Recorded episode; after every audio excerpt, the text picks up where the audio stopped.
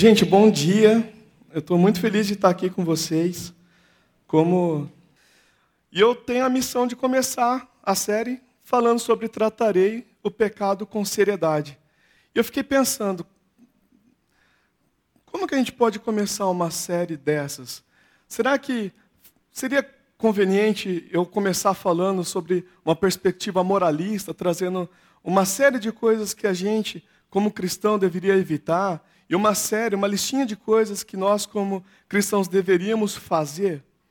Será que ah, seria coerente eu trazer para vocês uma lista de coisas que a gente poderia fazer e conquistar então o favor de Deus e conquistar então também um selo de cristão aprovado, uma pessoa que luta contra é, é, o pecado, e aí então sim eu teria um relacionamento diferente com Deus, algo mais de Deus.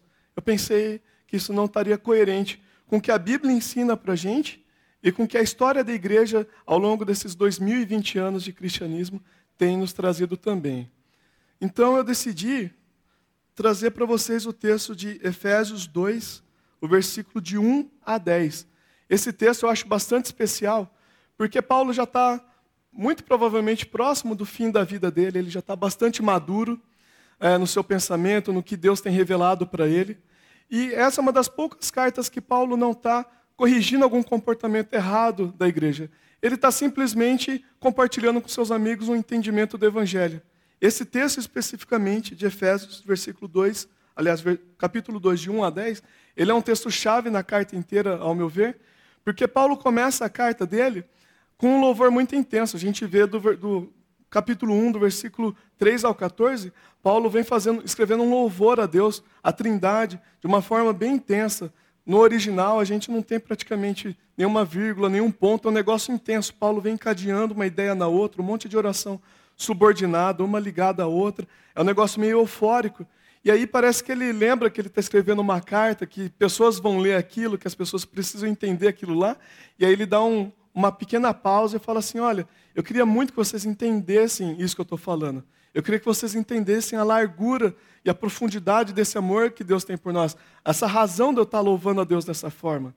E aí ele vem com o capítulo 2, que a gente vai ler daqui a pouquinho, explica tudo isso. E a partir disso tudo que ele explica no capítulo 2, de 1 a 10, todo o resto da carta se desenrola. Ele mostra para a gente como a igreja deve ser unida, como nós devemos nos portar com os nossos irmãos, como nós devemos nos portar então também é, em ambiente social. Então, esse texto que a gente vai ler, ao, ao meu ver, é um dos textos mais, mais é, cruciais e mais centrais da Bíblia para a gente, porque ele reduz de uma forma densa e bastante condensada o Evangelho ok? E todas as suas implicações para a gente também. Então, eu queria te convidar a abrir comigo Efésios 2, para a gente ler do versículo 1 ao 10.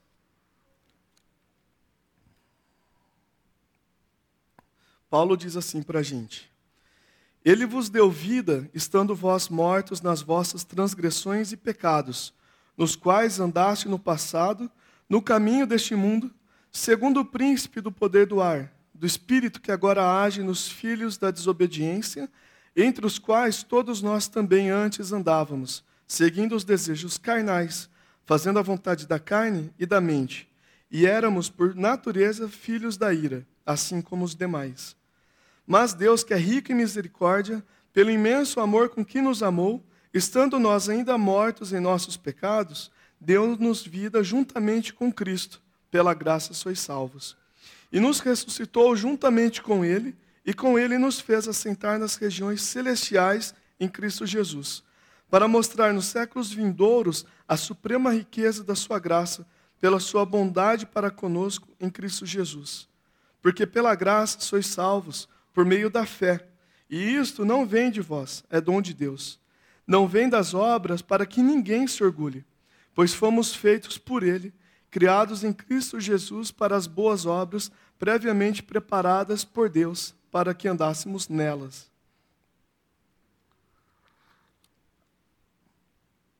Os primeiros três versículos desse capítulo deixam bastante claro para todos nós a condição do homem natural, a condição do homem pecador.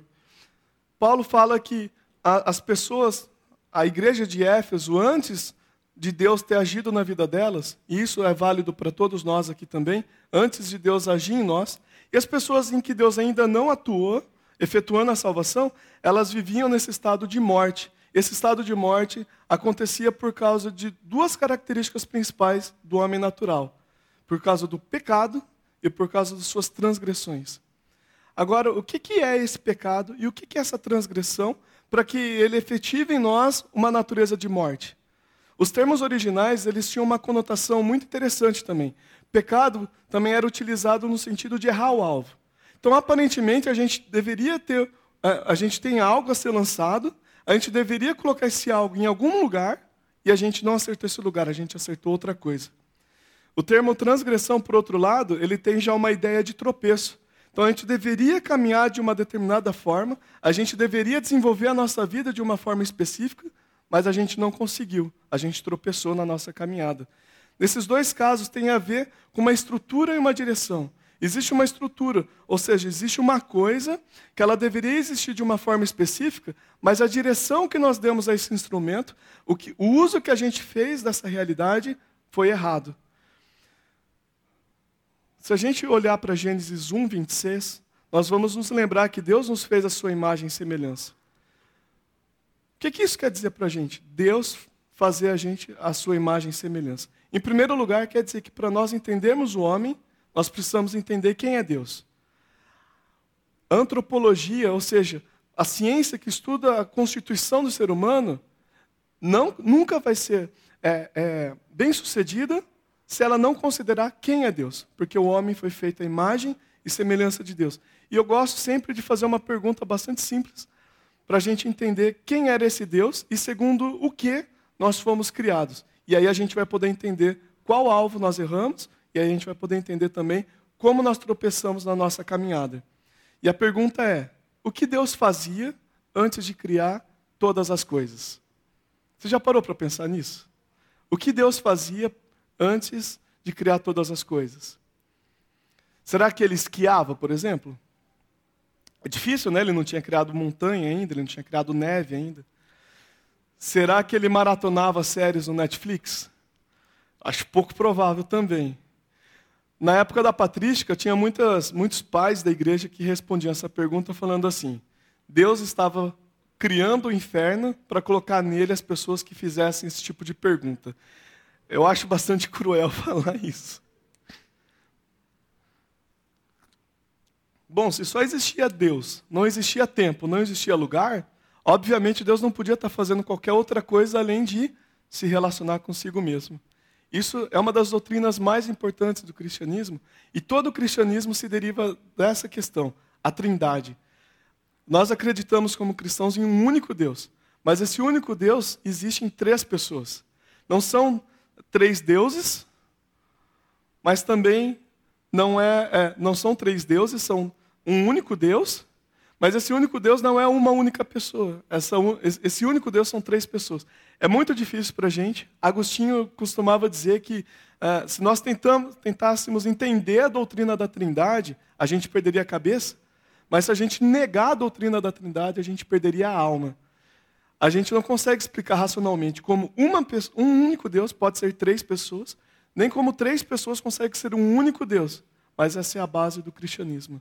E o que, que tem de mais importante eu diria, talvez não mais importante, mas especialmente importante, na doutrina da Trindade, para a gente entender a questão do pecado e como a gente luta contra ele com seriedade.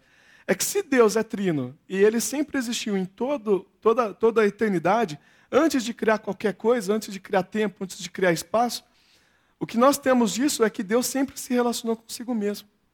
Relacionamento é a palavra-chave da Bíblia. Você nunca vai conseguir entender a Bíblia direito se você não considerar a ideia do relacionamento. Deus sempre se relacionou em perfeição consigo mesmo. O pai nunca pensou na própria felicidade em primeiro lugar. Ele sempre se doou 100% para o filho e para o espírito. E essa realidade é presente também no filho e no espírito. O filho sempre se doou primariamente para o pai e para o espírito. O espírito sempre se doou primariamente para o pai e para o filho. E esse é o padrão segundo o qual nós fomos criados. Nós fomos criados para nos relacionarmos em perfeição como Deus se relaciona em perfeição.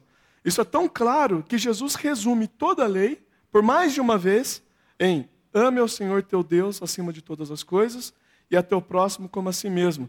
Alguns versículos abaixo, nesse texto de Mateus, Jesus fala, fala o seguinte: disso depende toda a lei e os profetas. Perceba, Jesus resume páginas e páginas de leis, incontáveis leis cerimoniais, incontáveis leis civis, incontáveis leis morais em duas coisas: ame ao Senhor teu Deus acima de todas as coisas e ao teu próximo como a ti mesmo. Por que, que Jesus resume toda a lei dessa forma? Porque a lei é uma expressão de quem Deus é. E quem Deus é? Deus é amor. Nós fomos criados segundo esse padrão de amor. Ok? Quais são os focos do nosso amor, então, segundo Gênesis 1, 26 até o versículo 28? Em primeiro lugar, o foco do nosso amor, o foco do nosso relacionamento é o próprio Deus. Nós fomos criados para amar a Deus. Porque Deus ama a si próprio e fomos criados segundo esse padrão. Nós fomos criados para amar primeiramente a Deus, acima de todas as coisas. Só que Deus fazendo nós como Ele mesmo é, ou seja, uma comunidade plural, Ele fez duas pessoas diferentes. Homem e mulher, pessoas diferentes e complementares. E Ele diz, multipliquem-se. Ou seja, se relacionem. Desse relacionamento, produzam vida. O segundo foco do nosso amor são as pessoas.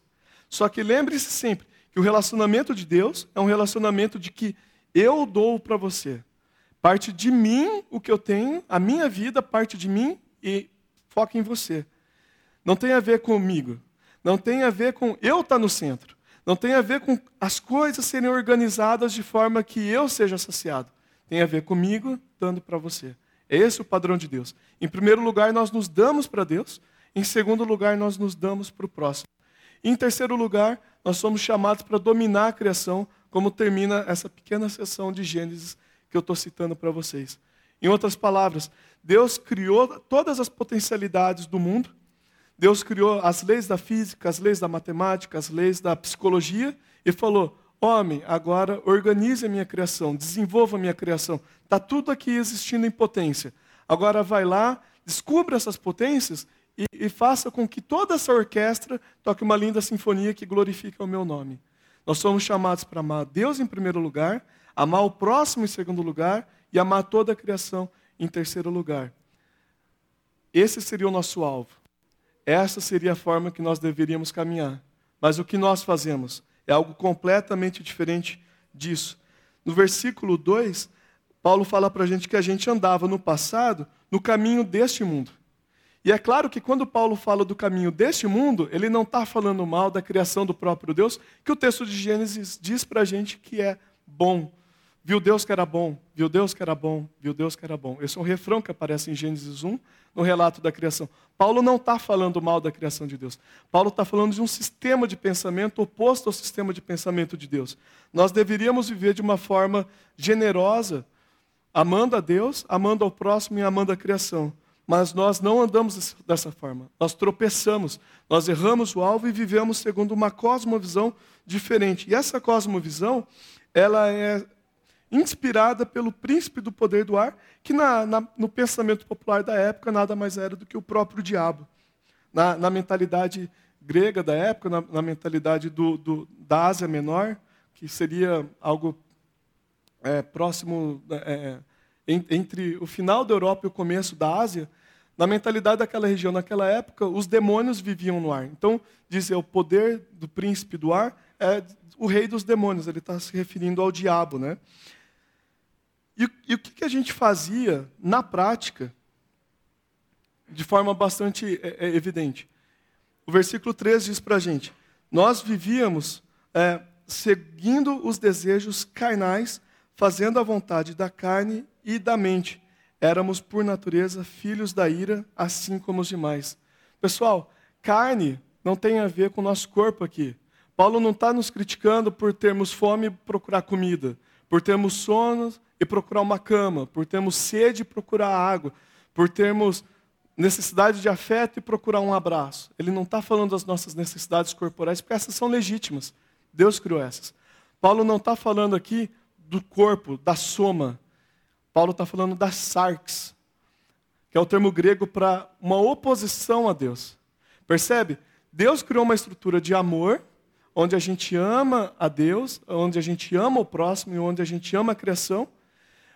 E vem uma pessoa, um, um, o inimigo, vem o diabo e propõe para a gente uma outra forma de viver, uma outra forma de pensar, uma outra forma de ver o mundo.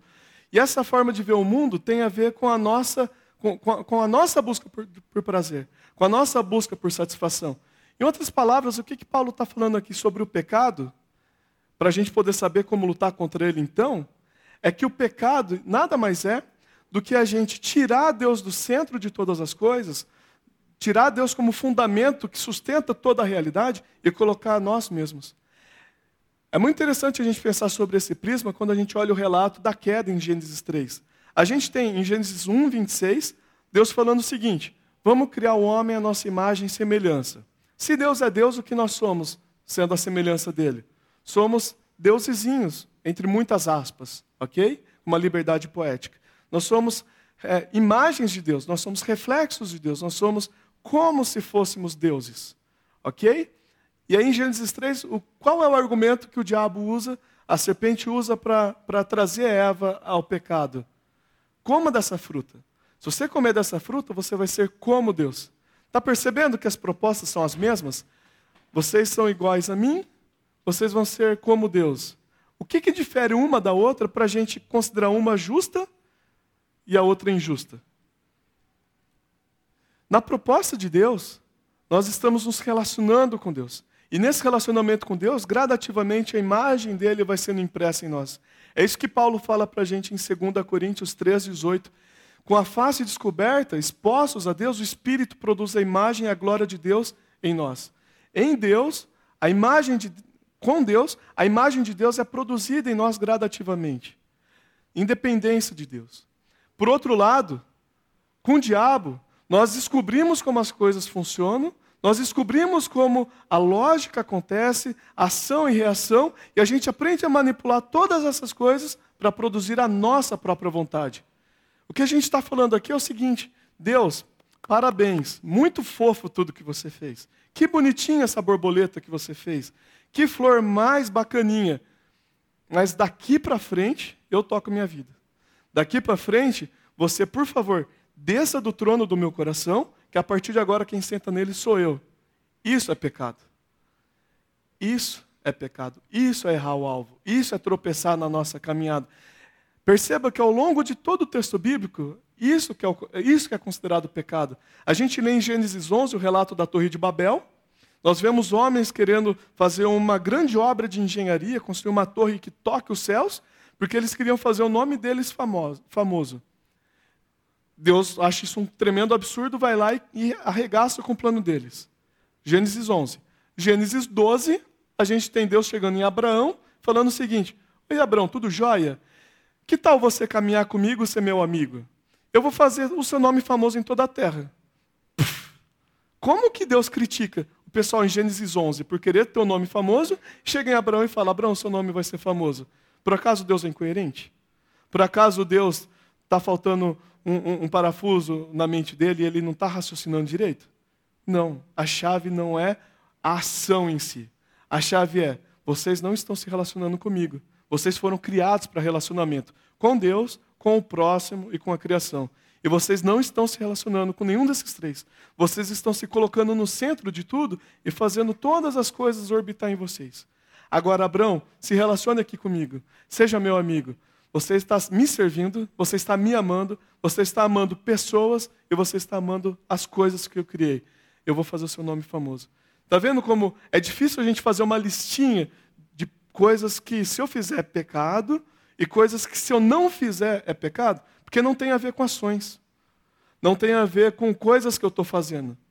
Tem a ver com estrutura e direção. Deus criou todas as coisas e, por isso, todas as coisas são obrigatoriamente boas ruins somos nós que estamos usando ou não elas. C.S. Lewis coloca isso de uma forma impressionante no cristianismo puro e simples, e ele vem tratando sobre a questão do mal, ele fala o seguinte: O estupro é uma coisa boa ou uma coisa ruim? Eu torço para todos vocês concordarem comigo e com C.S. Lewis ao dizer que estupro é uma coisa ruim. Mas o que é estupro em essência? Estupro em essência é um ato sexual. E ato sexual, em essência, é uma coisa boa ou é uma coisa ruim? É bom, é um presente de Deus para pessoas casadas. Para um homem e uma mulher casada, diante de Deus, diante de uma comunidade, o sexo é um presente, é uma coisa boa. Então o problema do estupro não é o sexo em si. Qual que é o problema do estupro? É a forma como nós conseguimos esse ato sexual. O problema do estupro não é, não é o ato por si só. O pro, porque o ato por si só, é, em tese, é uma coisa boa. O problema do estupro é estamos forçando, estamos violentando, estamos de uma forma errada tentando conseguir algo bom. E isso vai aparecer em absolutamente qualquer outra coisa que você quiser analisar. O que é o mal, no fim das contas? É uma forma errada de conseguir algo bom. Não tem a ver com a ação que nós estamos tomando. Nós não lutamos contra o pecado escolhendo ações santas escolhendo ações pecaminosas, profanas. Não se trata disso. Se trata de nós vivemos nos devotando, nos derramando, nos entregando, é, nos doando completamente para a alegria primeira de Deus, para a alegria segunda das pessoas e para a alegria terceira da criação? Ou nós organizamos todas as coisas tendo nós mesmos como centro e todas as coisas servindo a nós. Por que, que você acha que um político é, rouba dinheiro que iria para a merenda? Considerando que ele ganha mais de 30 mil reais por mês como salário e mais de cento e tantos mil por mês como auxílios de diversos tipos. Você acha que ele passa fome? Você acha que ele passa necessidade? Você acha que ele está sofrendo na casa dele e ele teve uma atitude desesperada de roubar para poder sobreviver? Não. Você acha que ele tem senso de responsabilidade e pensa assim: ai, eu não queria, mas infelizmente eu preciso roubar? Não. Ele está tentando reconstruir o Éden para ele. Ele está tentando reconstruir um, universo onde ele possa sentir alegria e prazer. Por que, que você acha que um tio estupra uma sobrinha? Um pai estupra uma sobrinha? Um irmão estupra uma irmã? Um vizinho estupra uma vizinha? Você acha que é por senso de responsabilidade? Você acha que ele está pensando assim: olha, eu não queria fazer isso, mas infelizmente eu preciso, porque faz parte da educação dela, faz parte da educação dele. É um peso, é um fardo. Eu odeio fazer isso, mas infelizmente eu tenho que fazer. Não. Ele está querendo conquistar prazer, ele está querendo conquistar satisfação e alegria. Como não existe Deus na vida dele, ou como Deus não é quem ele diz que é para a vida dessa pessoa, ela precisa criar esse universo de prazer e de alegria para ele. Percebe que a queda rompeu o nosso relacionamento com Deus porque nós viramos a cara para Deus, mas a queda não mudou a nossa natureza, que é derivada da natureza divina, de desejar e procurar felicidade. Nós continuamos desejando felicidade. Só que agora nós não acreditamos mais que Deus pode ser essa fonte de felicidade. A gente errou o alvo. Por isso que nós estamos mortos. Se Deus é a fonte da vida e nós construímos uma barragem entre nós e Deus, o que mais poderíamos ser além de mortos? É muito interessante a gente pensar sobre isso e considerar o seguinte. Ok, Lucas, isso é muito sério, isso é muito pesado e eu não quero mais viver desse jeito. Eu estou entendendo agora essas questões e eu realmente quero lutar contra o pecado, eu quero viver de uma forma diferente. Eu tenho uma péssima notícia para te dar. É impossível. Você nunca, absolutamente nunca vai conseguir deixar de ser egoísta. Nunca você vai deixar de ver o mundo em primeira pessoa. Você nunca vai deixar de calcular as coisas, as suas ações, as suas vontades, é, sem ser por outra coisa além do cálculo de satisfação maximizada. Onde eu vou trabalhar? Depende, onde vai me dar mais prazer. Que carreira eu vou querer ter? Depende, qual vai me dar mais status. Com quem eu vou namorar? Depende, quem vai me dar mais status, mais alegria, mais prazer. Nós nunca, nunca, nunca vamos conseguir viver diferente disso. Você pode pensar assim, credo, cara, para de ser pessimista. Não sou eu que estou te dizendo isso. É o texto. Lê comigo aqui, olha, no versículo 2. Paulo fala no final do versículo 2 que esse espírito atua nos filhos da desobediência. Você sabe o que Paulo está querendo dizer aqui para a gente? Filho da desobediência, ele está falando assim: da mesma forma que um filhote cachorro tem a mesma natureza da mãe cachorra, do pai cachorra, da mesma forma que um filhote chimpanzé tem a mesma natureza do, do, do pai chimpanzé, da mãe chimpanzé, que um filhote humano tem a mesma natureza de um pai humano, de uma, mãe humana, nós temos a mesma natureza da nossa mãe, desobediência. Não é opcional para a gente desobedecer a Deus. Não é opcional para a gente ter um, um, alvo diferente do que nós deveríamos ter. Não é opcional para a gente amar a Deus em primeiro lugar, ao invés de amar a nós mesmos em primeiro lugar. Essa é a nossa natureza. Não é, não é uma escolha. Eu não acordo de manhã e falo assim: bom, hoje eu vou me amar primeiro. Aí amanhã eu acordo e falo assim: bom, agora eu estou afim de amar a Deus mais do que amar a mim mesmo. É minha natureza. E quando eu falo que é minha natureza, que é a sua natureza, eu estou querendo dizer algo absurdo da seguinte forma: você pode pedir para um peixe voar por 5 quilômetros acima do, do pico do Everest? É ridículo pensar isso, concorda? Para ele fazer isso, ele teria que ter pena, ele teria que ter ossos é, espe especiais para poder voar, ele teria que ter asas e não é, é, nadadeiras, ele teria que ser outro animal. Se eu quisesse que um peixe voasse acima das nuvens por tanto tempo, por tanta distância, eu teria que refazer esse peixe. Esse peixe teria que ser outra coisa. Agora, por outro lado, se eu quisesse que uma ave mergulhasse lá nas profundezas do oceano e, e, e, e, nadasse por quilômetros e quilômetros, eu teria que trocar as penas dela por escamas, eu teria que trocar as asas dela por nadadeiras, eu teria que trocar o nariz dela por guerras, eu teria que mudar completamente a natureza desse animal. Para um ser humano, filho de Adão e filho de Eva, deixar de se amar em primeiro lugar e passar a amar a Deus em primeiro lugar, amar o próximo em segundo lugar e amar a criação em terceiro lugar, em outras palavras, para uma pessoa lutar contra o pecado, ela tem que renascer. Ela tem que ser outra coisa que ela não é hoje. É completamente oposto à nossa natureza lutar contra o pecado. Da mesma forma como é completamente oposto à natureza de um peixe voar, como é completamente oposta à natureza de um pássaro mergulhar nas profundezas do oceano. A boa notícia é que isso acontece. Jesus, certa vez, conversando com um importante fariseu, Nicodemos, isso está escrito em João 3, ele diz o seguinte: ele, esse fariseu chega em Jesus e fala assim: Olha, Jesus, a gente consegue perceber que você é um cara especial, que você vem da parte de Deus, porque você faz umas coisas que, a não ser que você esteja com Deus, você não tem como fazer. Ou seja, esse cara está olhando para Jesus e está vendo que tem alguma coisa diferente, mas ele não sabe definir o que é aquilo. Ele não sabe bater o martelo, ele só, ele só sabe falar assim: é diferente. Eu conheço o João Batista, ele é um cara bacana, diferente. Eu conheço o sumo sacerdote, ele também é um cara especial. Mas você é fora da curva. Eu só não sei te dizer o que, que você é. Eu não sei te dizer como isso tudo acontece, mas você é diferente. E a resposta de Jesus é, é maravilhosa e toca em tudo isso que a gente está falando. Jesus diz o seguinte: a não ser que você nasça da água e do espírito, você não pode ver o reino dos céus. O reino estava ali na frente dele. Jesus, o príncipe do reino, o, o governante desse reino, estava ali na frente dele. Ele estava vendo, mas ele não podia perceber. Por quê? Porque o que é da carne, Jesus diz, só pensa nas coisas da carne, não é útil para nada.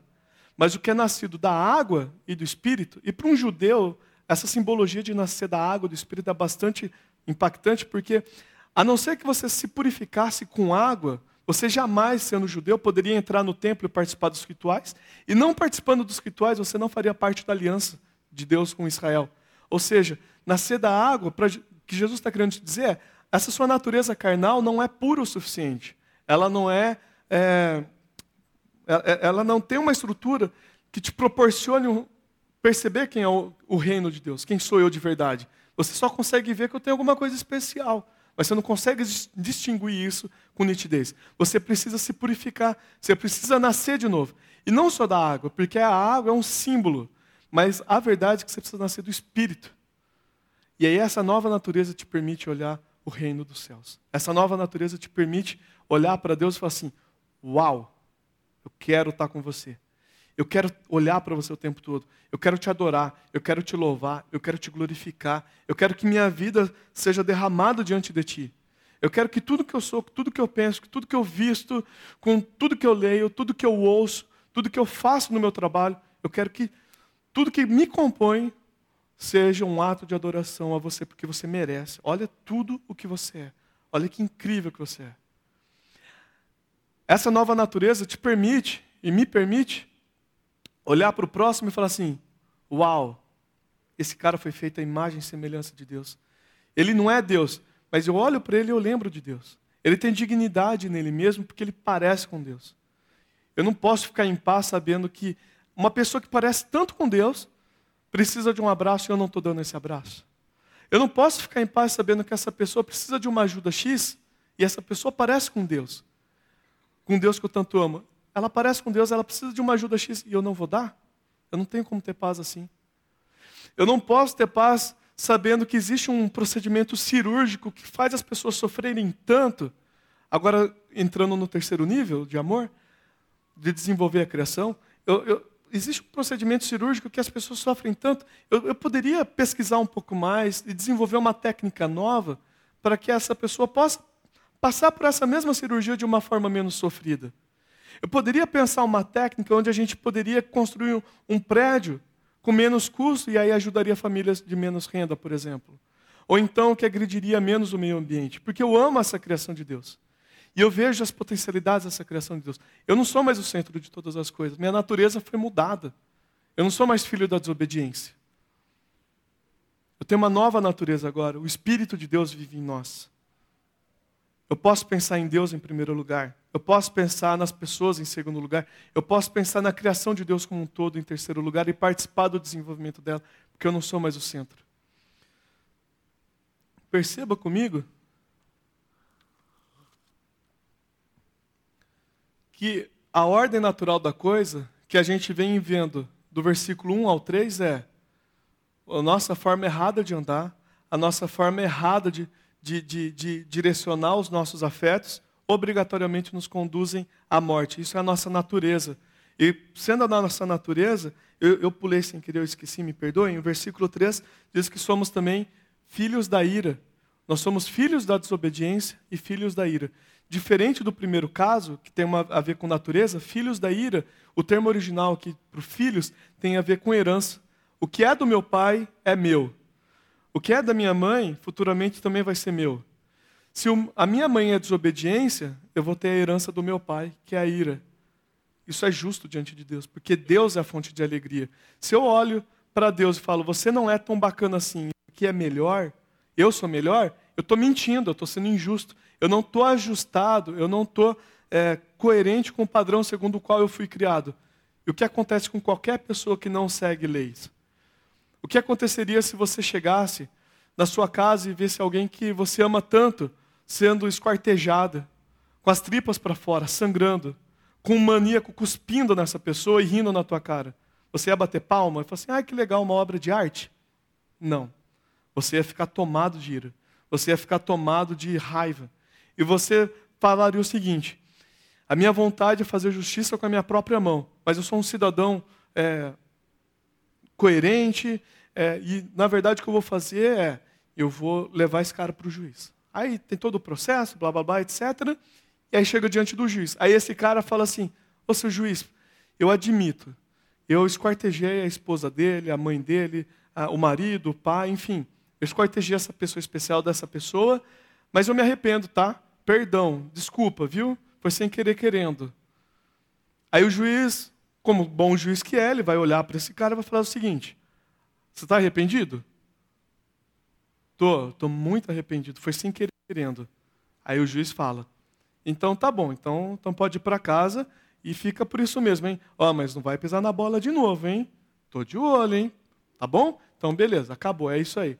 Seria justo? É justo, gente? Você ficaria satisfeito? Você, você olharia isso e falaria assim: Ah, ufa, nossa, ele pediu perdão. Tudo bem, ele acabou com a pessoa que eu amava, mas tudo bem, ele pediu perdão, tá tudo ok. Não. Isso não é justo. E não é justo Deus olhar para pecadores como nós e falar simplesmente: ah, beleza, pô, ele falou que um copo de cerveja dá mais prazer do que eu. Isso é uma baita de uma mentira, mas tudo bem. Eu não vou criar caso por causa disso, né? Não, Deus não pensa assim. Deus não vai pensar assim: ah, tudo bem, ele prefere uma noitada de sexo com pessoas que ele não conhece, com pessoas com quem ele não se comprometeu, que não reflete o relacionamento do meu filho com a noiva dele, que é a igreja. É tudo bem. Cada um vive a vida do jeito que quer, né? Quem sou eu para ficar também criando caso com a vida das pessoas? Cada um é dono do próprio nariz, não é verdade? Não. Deus não pensa dessa forma. Deus é a fonte de felicidade e ponto, acabou, não tem outra. Se a gente olha para Deus, que é a fonte de felicidade, e a gente fala, você não é tão bacana assim, tal coisa é melhor, eu posso criar uma felicidade melhor que a tua, só pode ter uma reação coerente e, e, e correta: justiça. Deus é justo. E a herança que a gente vai ter do nosso pai é ira. Mas, como eu já adiantei para vocês, a gente tem essa boa notícia.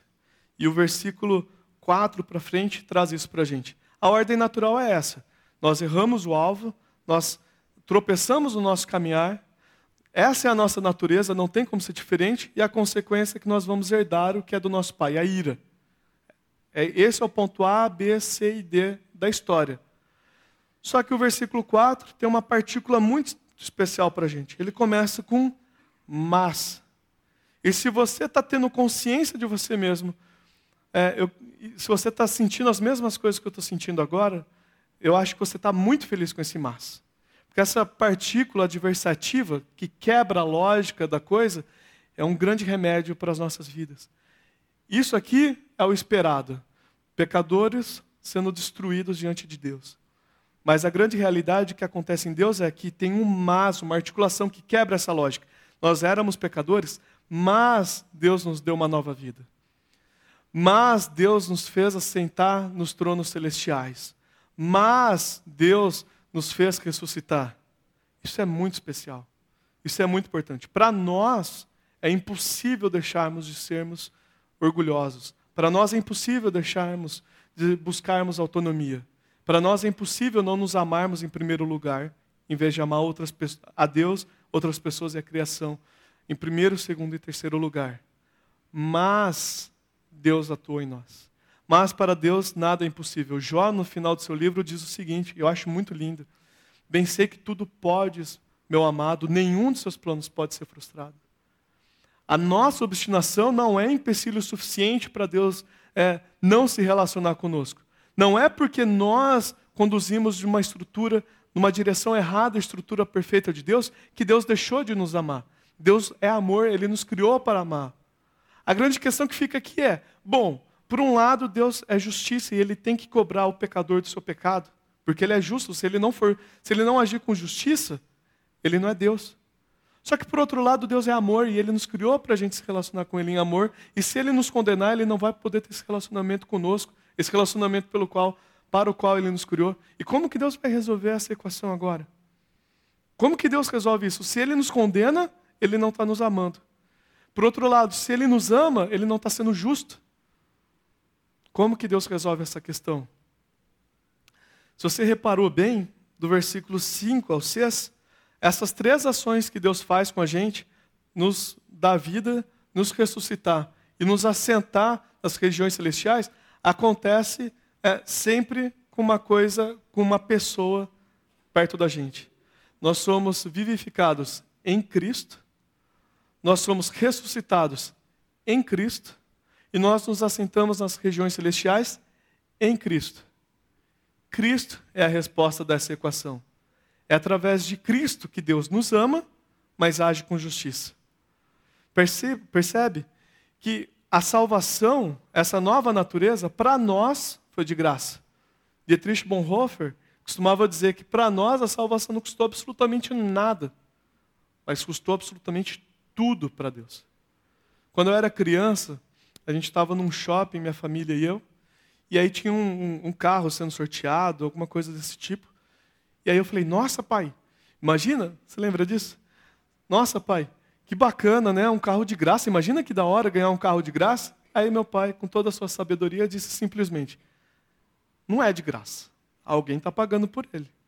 Nem que seja a montadora que montou e não cobrou nada para dar para o shopping, alguém está pagando por esse carro. Vai ser de graça para quem vai ganhar ele, mas alguém vai pagar por esse carro.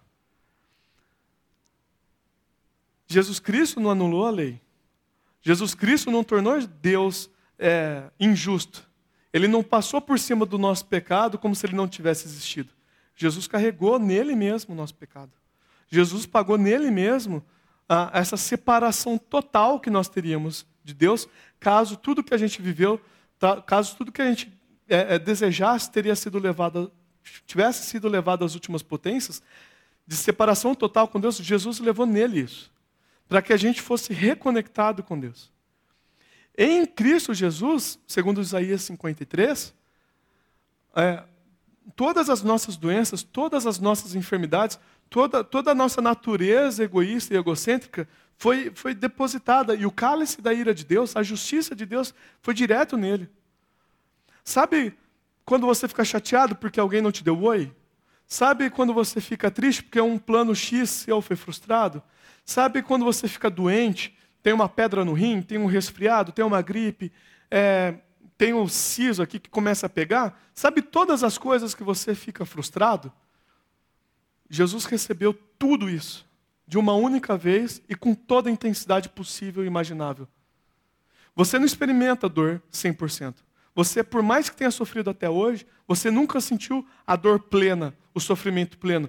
Porque apesar de nós, Deus age com graça ainda. Ainda. Mas Jesus experimentou todos os nossos sofrimentos em plenitude. Ele levou sobre si na cruz uma separação total em relação a Deus. Porque Deus é justo e o pecado não passa impune. Só que a vida perfeita de Jesus, o cumprimento da lei que Jesus fez, garante vida e bênção. Deuteronômio deixa isso muito claro para a gente. O resumo de Deuteronômio é: eu coloco diante de você vida e morte, bênção ou maldição. Escolha a vida, cumpra a lei para que você viva e viva bem. Mas se você escolher mal, se você escolher a morte, você vai morrer. Jesus viveu bem, ele escolheu a vida e viveu bem.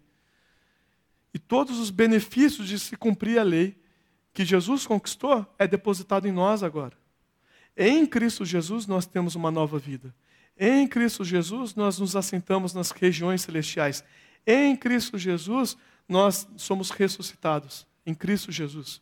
Em Cristo Jesus a, a, a justiça de Deus é saciada e o amor de Deus é consumado. Graças a Deus por isso. Por fim, eu quero pegar agora essa parte do versículo 7 para frente. Eu quero te relembrar que não é através das nossas obras que nós lutamos contra o pecado. As nossas obras, tudo que elas fizeram foi nos afastar de Deus. Sempre que a gente acredita que a gente pode bastar a si mesmo, sempre que a gente acredita que a gente pode criar o Éden do qual nós fomos separados por causa das ações dos nossos pais no passado, sempre que a gente acreditar que o nosso braço é capaz de criar uma circunstância onde a alegria, onde o conforto, onde a satisfação, onde um futuro são possíveis, nós destruímos absolutamente todas as possibilidades de sermos alegres, de sermos, é, estarmos seguros, de termos conforto, de termos segurança. Não é através das nossas obras, para que ninguém se orgulhe. Não existe contato, não existe relacionamento entre orgulhosos e Deus. Não existe contato, não existe relacionamento entre pessoas que se sentem autônomas e Deus. Porque a lei de Deus é amar a Deus acima de todas as coisas, o próximo como a si mesmo e a sua criação. Agora pensa comigo, o que acontece lá fora quando as pessoas veem que pessoas, outras pessoas superaram as barreiras que elas estão presas, onde elas estão presas? Colocando de outra forma, todo mundo sabe que é impossível ser feliz. Qualquer pessoa que tiver um mínimo de consciência, um mínimo de, de, de, visão da realidade, vai perceber que por mais que eu tente, por mais que eu lute, por mais que eu corra atrás, eu não consigo ser feliz de verdade. Eu posso ir para uma festa, mas em algum dado momento essa festa vai começar a me cansar, eu preciso ir embora. E o que eu faço naquela festa, quando eu deito para dormir, eu começo a me lembrar. E eu começo a me arrepender putz, não bateu. Eu achei que eu estava fazendo uma coisa bacana, mas agora eu sei que eu não estava. Isso se repete em vários padrões, tanto coisas maiores quanto coisas pequenas e diárias. Qualquer pessoa que for um pouquinho consciente e um pouquinho sincera em seus pensamentos vai concluir que é impossível ser feliz através de mim mesmo. Só que essa pessoa olha para você, que está vivendo na mesma circunstância que ela, e vê que você não é egoísta mais. Você não manipula as pessoas, você não manipula as coisas à semelhança de Adão e Eva diante do fruto, ou à semelhança da Torre de Babel, ou à semelhança de Ló, ou à semelhança de tantas outras pessoas. Você não manipula mais as pessoas, as circunstâncias, a criação para você ter prazer. Você vive bem, você vive feliz, na mesma circunstância que ela, se doando para outras pessoas. Se doando. Você está indo completamente ao contrário no paradoxo. Em vez de acumular para você, para você garantir um tiquinho de felicidade, você está dando, está jorrando. E não acaba. Não acaba. Ela está acumulando, ela está juntando grãos. E está sempre sem. E você está jorrando, está dando, está dando, está dando, e sempre tem mais. Essa pessoa, quando olha para você, fala assim, cara, a semelhança de Nicodemos, ela vai dizer, cara, tem alguma coisa diferente. Eu não sei dizer o que, que é, mas tem alguma coisa diferente, porque você vive na mesma circunstância que eu, você recebe, o sol nasce para você igual ele nasce para mim, só que você vive diferente. Você tem uma postura diferente, você é um peixe que voa lá em cima. Você é uma águia que nada lá embaixo. Como que isso é possível? Como eu, eu tenho que me arrastar e você consegue voar tão alto assim? O que está acontecendo aqui? Em outras palavras, o que está acontecendo aqui é o que o versículo 7 mostra para a gente.